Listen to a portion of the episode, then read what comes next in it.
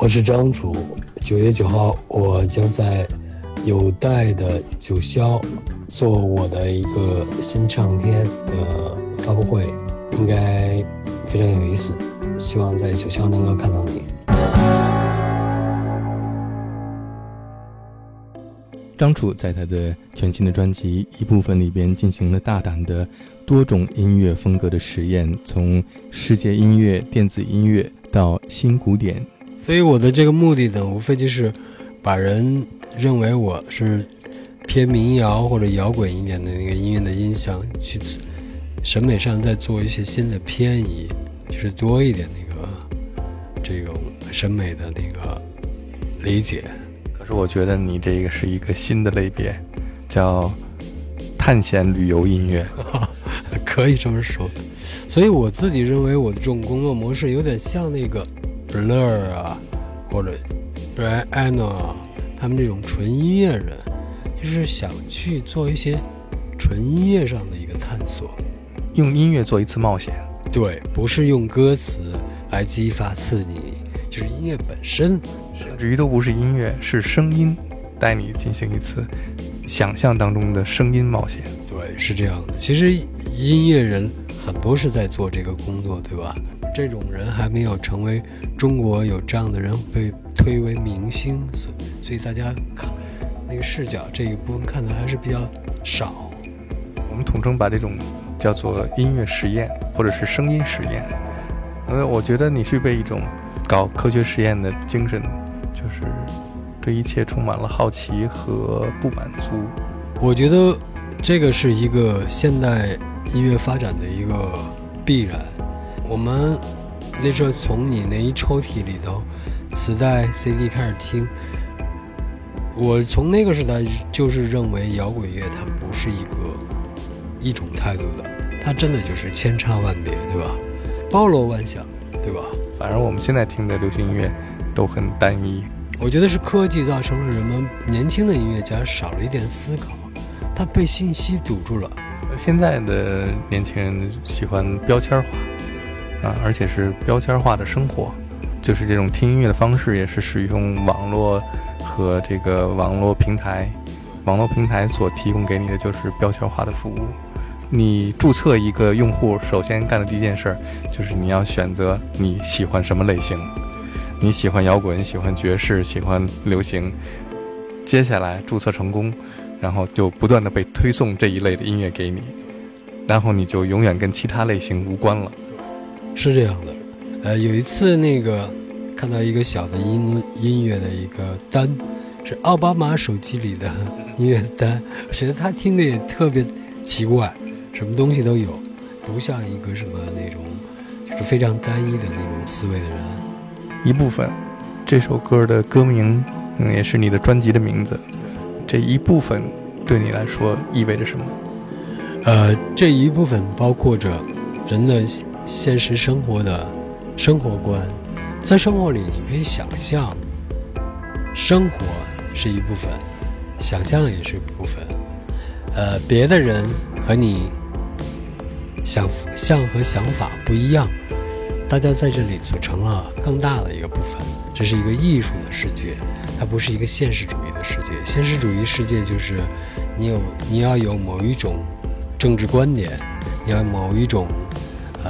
社会价值、道德伦理体系，可能在艺术这个范畴，这些东西都相对而言弱化了一点，而是每个人的精神和你的生活观，你个人的那种呃完整性，是吧？就是那个，就像毕加索他的蓝色时期，那你说很多人喜欢他的蓝色时期，其实他那个蓝色时期也有他画的那些东西，也是他的一个对生活中。现实主义人物的一个想象，是毕加索的一部分。对，那些蓝色其实根本就不是现实，对吧？要不然怎么会叫蓝色时期呢？是想象的一部分。对，所以没有什么是全部的，任何东西都只是一部分。你今天也只是你的一部分。对，我们也只是整个人类生活中的一部分。我们是星辰的一部分。对，所以有的时候。不要太难为自己，多一点那种大脑的活动吧，很有哲学意味的一个简单的标题，但是仔细思考还是有一些深层的意味。我是星辰的一部分，美丽是今天的一部分，现是梦想的一部分，敞开的世界。让情感也转变。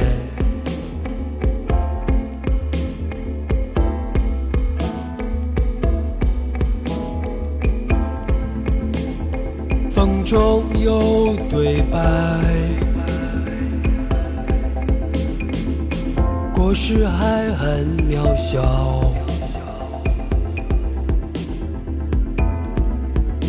希望会微笑，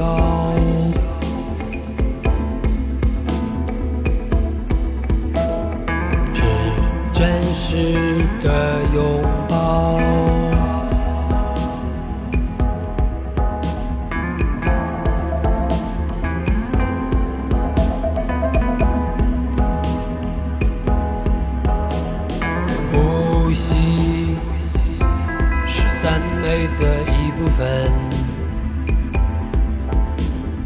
平静是力量的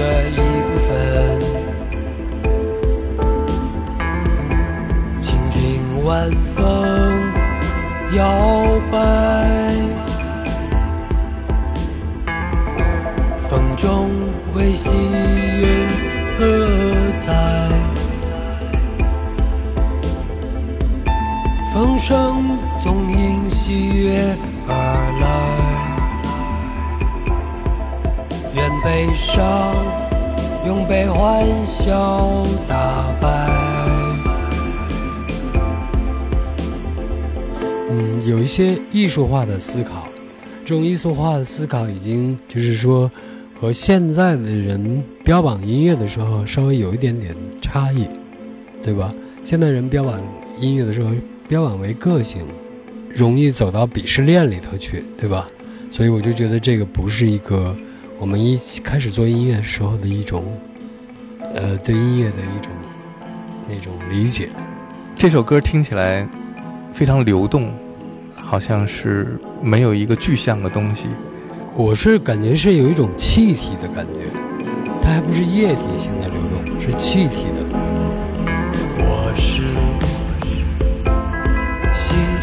的一部分，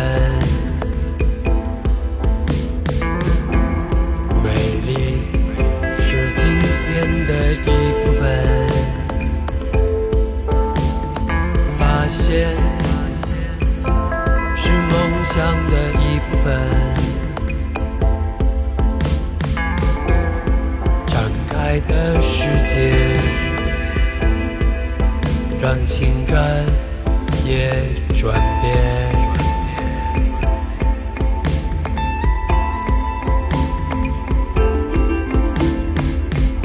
呼吸是赞美的一部分，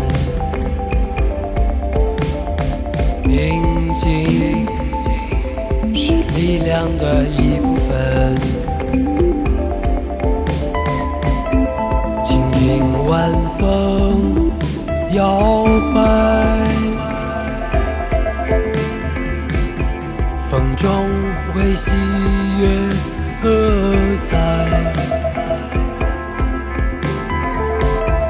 风声总因喜悦而来。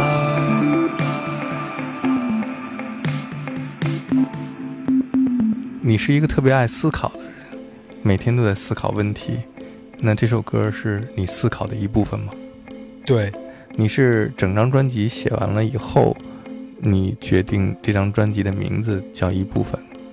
整张专辑写完了以后，然后再选哪个东西能代表我的这张唱片的一个概念，就是就是选这个歌词还是最能代表我这个阶段的一个思考，就是说这为什么要一部分？因因为就感觉越来越狭小，就是人们去理解一个东西就越来越狭隘化了。我自己就觉得这个被狭隘化了以后，其实就造成了人们对信息的那种在应用的时候就容易堆砌，而失去了它本身的一个嗯本来挺好的那些东西。因为呃，自从有了那个摇滚老炮这个进入了中国的文化语境，我就觉得这个东西不是我热衷的。我也不知道这个词汇，它变成了一个拥有真挚性格的一种生命力的一种一个生命个体，对吧？但是它不是一个艺术个体，其实并不是真正的对艺术啊或者艺术家的某种尊敬和理解，嗯，对，是只是一种江湖地位的划分。对，它不是对艺术艺术艺术家本身的这种。角色的充分的理解。其实你是一个特别爱思考的人，然后呢，把这种思考，嗯，写到你的音乐里边，无论是歌词，还是旋律，还是歌曲的结构，要听你的音乐的人是要需要跟你一起思考，或者是思考你的思考，才是听这样的音乐。之所以是一个思考，就是我并没有把一说成一，对吧？而是把把这个答案留给你。去想象它，你所有的故事如果没有别人，你自己的那个故事是无法演讲下去的，对吧？你喜爱的，或者跟你对立的，或者跟你关系又忽远忽近的这些东西都有，不要把所有东西都限定在一个自己能掌控的那个上面，仅仅是自己掌控那个东西，可能是现代人的一个思维习惯，对吧？这个这个东西。我觉得会有一点点可怕，它有点像一种你在创作是一种氛围音乐，客观存在，但又是包围着你的，无处不在的，但你又感觉不到的一种存在。其实这个部分，六七十年代的音乐家做了非常那种强烈的探索，对吧？给我们留下了很好的那个遗产。这这种思维方式其实是从他们那个时代就建立出来的，而且也是今天电子音乐的和实验音乐的一个基石。对，我觉得它的本质还是对物的这种肯定。红色就是红色，红色跟你的血液没有任何关系。比如说那个很很冷的那个电子，它代表着一种物的客观性。客观，它不是由你操纵和把控的。